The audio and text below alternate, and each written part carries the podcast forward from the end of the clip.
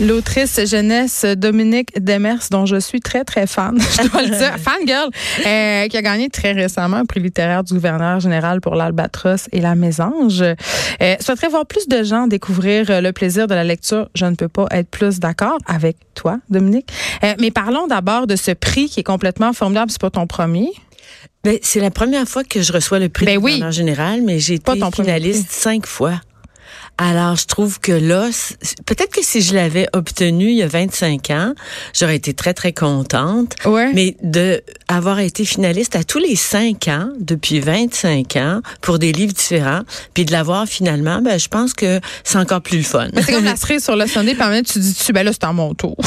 Euh, Peut-être en partie, puis en même temps, on a toutes sortes de réflexions philosophiques, euh, pertinentes ou pas, où je me dis, euh, c'est particulièrement le bon moment. Puis, euh, je pense que je suis dans un- une période de ma vie où, enfin, je l'apprécie particulièrement. Mais est-ce que ça change quelque chose, les prix, euh, surtout le prix du gouverneur général, dans la vie d'un livre, par exemple? Parce que toi, tu es une auteure quand même consacrée, tu vends des livres. Oui, mais on vit dans le doute perpétuel, hein? Je sais pas de quoi tu parles. Puis, euh, je sais pas, il est arrivé deux, deux trucs. En tout cas, il est arrivé des choses euh, techniques au- au- Ouais. euh, autour de la sortie du livre qui ont rendu l'expérience difficile pour toutes sortes de raisons un peu par rapport. Donc, ça, ça fait que quand on, on, on reçoit une tape dans le dos, c'est encore plus heureux. Puis, j'en étais à me demander, tu sais, je vais avoir 63 ans, ça fait plus de 30 ans que je publie. Puis, je me disais, ben, tu sais, quand est-ce qu'on devient un has-been? Tu sais, quand est-ce que les gens nous aiment plus pour nos premiers livres que pour les, les plus récents? C'est toutes sortes de questions qu'on se pose. Puis en même temps euh, qu'on a forcément. connu des livres qui ont autant de succès que les tiens. Tu sais, je pense entre autres à des séries comme euh, Marie-Lune, tu sais, qu'on a Ouais. tous et toutes lues quand on était ados, qui sont réédités, qui sont Exact. encore lus. Euh, Est-ce qu'on a peur justement quand on sort des nouveaux livres comme La Batrosse et La Mésange que ça, ça vende moins, que ça soit pas hauteur, que les gens aiment moins ça? Mais totalement. Puis, euh, tu sais, les chiffres de l'é- d'édition euh, sont en baisse quand même. Ben, généralement, euh, pour tout le monde. hein, Pour tout le monde. Puis moi, je regarde, on m'a demandé de faire des mathématiques. La série Mademoiselle Charlotte, en français seulement, Oui. a vendu plus d'un demi-million d'exemplaires.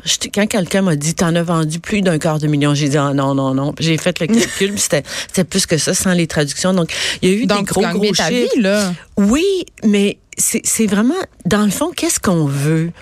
Euh, tous mes amis disent, ben moi, je vais prendre ma retraite, etc. Moi, je veux pas prendre ma retraite. Je veux écrire. C'est ma vie, c'est ma maison, c'est c'est mon bonheur.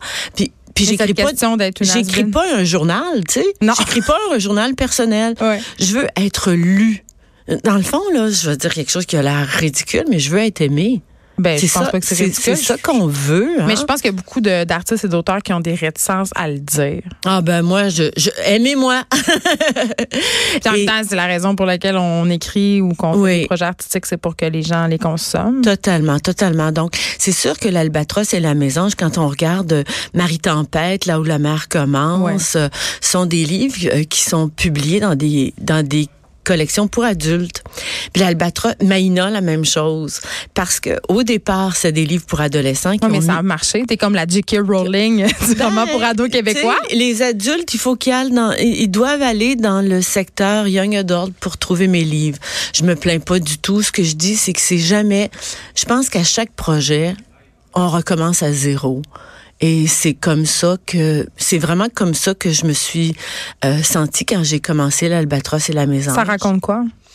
Ça raconte l'histoire entre deux adolescents de 17 ans qui se lient d'amitié tout simplement parce que la fille fait un projet dans une garderie familiale, puis ça, ça donne à être chez le jeune homme. Puis lui vit dans une famille où la religion est très, très, très importante.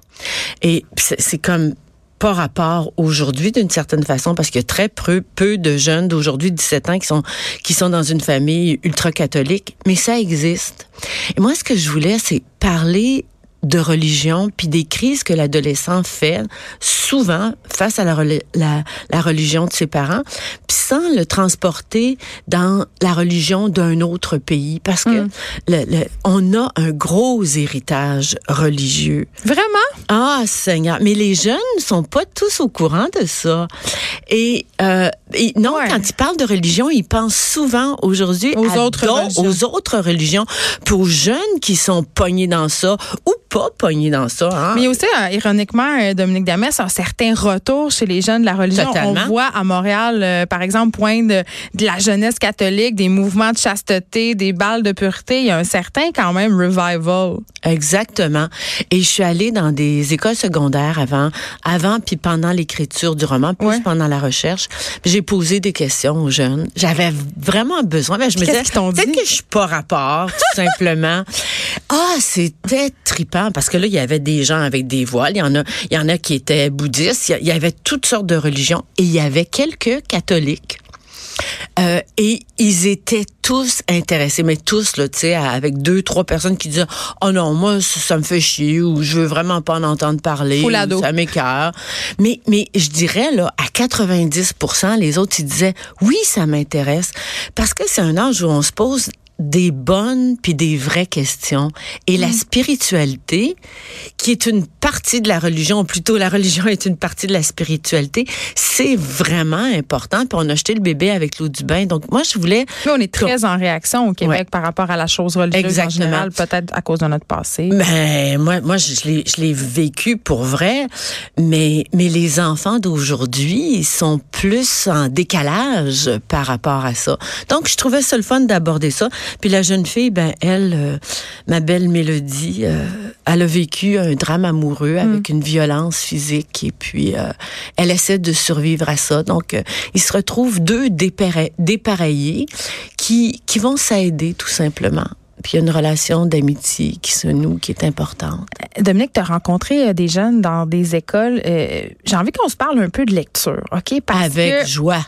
ben, moi, c'est un sujet euh, Merci. que j'essaye de, de porter. Puis je me dis, euh, une statistique que je trouve inquiétante, c'est que 50 des Québécois ne lisent pratiquement jamais. Puis on apprenait aussi que le nombre de livres que possèdent les familles, c'est un petit peu désolant. Et souvent, c'est deux ou trois. Puis dans ça, il y a un dictionnaire. Puis avant, il y avait le bottin du téléphone. Là. Quand tu as rencontré les jeunes dans les écoles, est-ce que tu avais l'impression que ces jeunes-là ne lisaient pas? Parce que moi, c'est pas ça l'impression que j'ai quand je les rencontre. Les jeunes lisent plus que nous parce Ouais. que dans les écoles, on a fait vraiment, on a fait du progrès. Ceci dit, c'est vrai que 50 des, des Québécois ne lisent jamais ou presque On jamais. abandonne? C'est vrai que oui, on abandonne. Mais ça, ça va en diminuant. Il y a eu des gros, gros programmes puis des gros progrès au Québec avec le bébé livre. On a vraiment puis la fondation Chagnon a Le été bébé très in- livre? le bébé C'est livre. quoi? Ça c'est pour le 0 à 3 ans. C'est comme un objet qu'on doit on- n'est pas encore à un âge nécessairement Tu parles se des livres cartonnés, là. Ils sont pas tous cartonnés rigides. Il y en a en plastique, il y en a pour le bain. Puis il y en a qui sont pas cartonnés rigides parce que on aide l'enfant à le manipuler ou on le manipule pour lui. Il y a eu des grosses avancées de ce côté-là. Et il y a une autre grosse avancée qu'on doit dire, c'est que euh, il y a 70 ans, c'est pas tout le monde qui allait à l'école et qui apprenait à lire. Ça fait pas si longtemps, tu sais. Alors, on a réussi, on a fait du chemin extraordinaire on a réussi à enseigner la lecture à tout le monde. En didactique, on, a- on est super. Mais on a découvert il y a une trentaine d'années qu'enseigner la lecture ne suffit pas. C'est pas comme ça qu'on fabrique un lecteur. Parce que c'est comme à enseigner une langue seconde. Si tu le pratiques pas, tu vas le perdre. Pas en même temps, les livres imposés aussi. En tout cas, moi, si je me rappelle au cégep, puis j'étais une étudiante en lettres, là, on s'entend que j'avais un certain intérêt. Bon. Euh, Il y a beaucoup de livres que je me disais, bon, ben, tu sais, pourquoi ils me font lire ça? Et t'avais de. Et t'étais de la- de- de- d'une de, celles qui a une graine de lectrice. Oui. Alors, imagine quelqu'un qui vient pas d'une culture littéraire, qui est pas particulièrement euh, attiré par la littérature. Ce que je veux dire, c'est qu'on On lui fait lire Thérèse Raquin. Exactement. Puis on, on a découvert que pour fabriquer un lecteur, faut aider quelqu'un à développer sa personnalité de lecteur, à aimer lire. C'est comme les vins, faire le bon accord, mais vin. C'est- Ah, c'est tellement, tellement vrai. Alors, comment se fait-il que, comme adulte, nous, on rentre à la SAQ, puis ils nous attrapent, puis, tu sais, euh, t'es quelle pastille, Pastille de goût. puis à pastille de goût. Mais on devrait, les adolescents devraient sortir du secondaire, du secondaire, pardon, en sachant quels sont les livres qu'ils aiment et comment se les procurer, Mais c'est tellement comment être les, les rendre accessibles. C'est tellement drôle que tu dis ça, Dominique Demers, parce que je sais pas si t'es comme moi, mais moi, les livres qui m'ont le plus marqué dans ma vie au complet, ce sont les livres que j'ai lus à l'adolescence. Ce sont pas nécessairement de grands livres, des livres de littérature, là. Tu sais, on parle d'Anne Rice, Ouais. on parle de livres de Stephen King, euh, on parle euh, de Christian F, qui est un, une biographie. ah, je m'en souviens Ben encore, oui, l'herbe bleue. Je veux dire, Tout ce ça, sont oui. ça, c'est ce- ces livres-là qui nous mènent vers, Oui. vers la littérature. Mais pour ça, il y a un truc que je dis à chaque fois que je donne une conférence. Moi, je dis le plus grand secret, la première chose, c'est qu'il il faut arrêter d'agir comme avant en se contentant d'enseigner la lecture. On est snob un peu aussi, non? Oui, on, On est est, snob. snob. Faut aider les jeunes à se découvrir comme lecteurs. Puis la lecture, c'est comme l'amour. Tout le monde peut aimer, mais pas la même personne. Heureusement, on serait tout en train de se battre. Mais il y a des livres qui sont aimés par beaucoup de Il y personnes a des livres qui sont aimés par beaucoup de personnes, Ouais. mais on va dans une classe. Écoute, je vais te raconter un, un- une anecdote rapidement. À un moment donné, il y a longtemps, longtemps, on avait fait un concours euh, pour savoir quels étaient les auteurs les plus les plus populaires au cégep. OK. Ça, c'est il y a 20 ans. Il y avait Charles Bukowski, je suis certaine. Pas en tout. Non! Non. Il y avait Dominique Demers. Non. Qui- Non. Dans les vraiment les, les, les trois Gaston Miron. Ben, t'es pas loin. En fait, euh, je te, je te donne les réponses parce que euh, à chaque fois que je lance les trucs, le seul qui est souvent découvert, c'est le premier, c'est Stephen King. Ah ben oui. Stephen King. Ben, c'est un Mais- grand écrivain, Exactement. Stephen King. Mais regarde la diversité, regarde comment les gens ont des goûts différents. Ouais. Stephen King était le numéro un à l'époque. La deuxième, c'était Lucy Maud Montgomery, celle qui a écrit Ah, Anne la maison. Ben oui. vert. Mais regardes-tu comment le lecteur de l'un est tellement pas le lecteur de l'autre? Hein? Ben écoute, moi j'avais lu du Arlette Couture, puis je Ben- comprenais pas. Je me disais, j'aime pas ça, moi, ça. Mais Ma je petite comprends. fille aime pas Harry Potter à, à, à 10 ans. Elle Mais a le ça, droit. ça puis elle lit des livres plus complexes et compliqués que ça. Puis le troisième, c'était Émile Nelligan. Ben oui. Alors, quand tu sais que ça, c'est le, le, le trio au palmarès, il y a 20 ans, tu, tu te souviens comment les gens sont différents. Alors, il faut vraiment avoir une approche haute. Il faut s'installer là autour d'une table, tous ceux qui y croient vraiment, puis faire une liste de tout ce qu'on doit changer dans les écoles et au niveau plus de la, la société de façon générale pour créer une société de lecteurs. Mais il y a quand même une méfiance intellectuelle au Québec, Dominique. Là, on, on trouve ça suspect.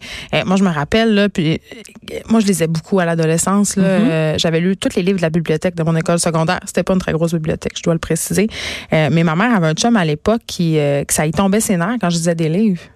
Puis ça, c'est une, une attitude qui est quand même Écoute, répandue. Euh, le printemps dernier, non, au début de l'été, là, euh, Florence, ma, ma, ma petite fille la plus la plus âgée, était en vacances, puis on se promenait sur la rue à Montréal, puis elle avait un livre, puis il y a quelqu'un qui l'a arrêté, un voisin, en disant Hey, l'école est finie. Ben oui.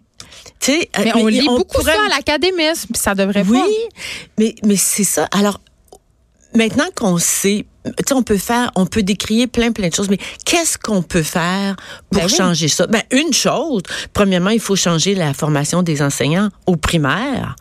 Au primaire, c'est, je veux dire, et, et puis rendre les bibliothèques accessibles au primaire. Ben, les financement, premièrement. Mais écoute, ça se peut pas qu'en 2020, les bibliothèques scolaires soient à peu près comme il y a 30 ans, quand j'écrivais un, article dans l'actualité pour dire les bibliothèques scolaires crient au secours. Ah, mais moi, dans la classe d'une de, mes filles, la professeure n'était même pas au courant des livres qu'il y avait dans sa propre bibliothèque. Euh, pour susciter le goût de la lecture chez les enfants, il faut que les enseignants soient des lecteurs aussi. Exactement. Puis en même temps, il y a une autre affaire euh, que je trouve super euh, pertinente peut-être à discuter, c'est l'avènement des téléphones intelligents, euh, des tablettes de Totalement. Netflix. Avant, les gens lisaient beaucoup parce qu'il n'y avait pas d'autre chose à faire. On va se le dire. Là. Ça, on peut pas nier ça. Là. On a une offre de plus en plus diversifiée. Mais est-ce qu'on devrait pas arrêter de voir ces outils-là comme de la concurrence? Parce qu'on peut lire aussi Euh, sur ces Ah, outils-là. De, de transformer ça en support, Ben, c'est très intelligent. Parce que dans on le peut fond- pas lutter. Ben, ben non, mais en, en fait, on n'a pas à lutter. Que le support soit papier ou électronique, je m'en fous. Mais tu- La- Attends, attends. Tu t'en fous-tu vraiment? Parce que Oui. comme auteur, on fait moins d'argent sur les copies numériques. Wow. Mais toi, t'as tellement, toi, t'as tellement d'argent. Non, mais on- je pense que quand les contrats sont bien négociés, Oui, c'est vrai. peut- non, je suis pas d'accord. Ouais. Ça, ça, ça peut être à peu près, ça peu. peut être à peu près pareil. Ouais. Puis la même chose pour le prêt numérique en bibliothèque. Oui, puis les formats poche. puis- Oui, exactement. Non, ce, ce contre quoi il faut lutter, c'est que parce que on a les, les médias numériques, parce qu'on est de plus en plus bombardé d'informations, puis d'écrans qui sont captivants, on développe une paresse. Et, la on est TDAH, tellement. mais puis on va l'être, on va l'être de plus en plus. On, on l'est pas. On est tous pareils. On est dans une société où on n'a pas mesuré comment les écrans nous transforment comme type de lecteur. Mais à force de lire, lire des textes qui sont fragmentés, c'est sûr que notre capacité de concentration est différente. Puis il y a des choses qu'on n'ose pas dire qui sont très basiques, comme par exemple, lire exige un décodage. Donc, c'est normal que ça nous tente moins. C'est comme t'habituer au début. Ben, c'est comme aller dehors quand il fait froid, il faut mettre un manteau. Mais si on passe toute la journée en dedans puis on, on, se couche après, on n'est pas bien. Hmm. Et quand on fait l'effort de mettre des bottes un manteau puis de sortir dehors un, un petit peu, on, on on est bien, on respire, on, a accès à d'autres choses, on se sent plus vivant, on sent qu'on on, on, est pas né dans un condo, on est né sur une planète qui s'appelle la Terre. Mais c'est la même chose avec la lecture, donc il faut le dire pour que les jeunes et même les adultes se disent c'est normal que j'ai pas nécessairement envie d'aller vers un livre quand je suis fatiguée. Oui, puis on n'est pas obligé non plus d'aimer certains livres. Il y a des livres que je commence que tout le monde aime, puis ça m'accroche pas, puis j'en prends juste un autre. Mais c'est ça, découvrir sa personnalité on est très de lecteur. complexé, tu sais. Parce que, comme tu le dis, on a beaucoup institutionnalisé la lecture, puis les littéraires et, et, les non littéraires. Hmm. Mais dans la vraie vie, là, c'est pas coupé comme ça. Mais non. Puis on ferait des discussions sur qui est littéraire puis qui l'est pas. Puis le ah, monde moi pas, les chignons. se les chignons rapidement. Mais, mais je pense que ce qui est urgent, c'est, c'est vraiment d'avoir un discours qui est plus réaliste, qui est plus vrai, puis qui est plus efficace et aidant sur la lecture. Et pour ça, il faut se donner des moyens. C'est pas normal que les gens rentrent dans une bibliothèque, que ce soit la grande bibliothèque, une bibliothèque municipale ou ailleurs, puis sachent pas trop vers quoi aller il faudrait que dans une bibliothèque, là, on ait accès à de l'assistance et que ça soit dans notre culture, fonctionnel. Que ça soit dans notre culture autant. Quand on connaît pas les vins là, à la SAQ, ils vont trouver la façon de nous prendre où on est. C'est pour ça que les libraires sont hyper importants. Là, je te parle pas des vendeurs de livres, les, libraires, les, libraires, les bibliothécaires sont hyper importants.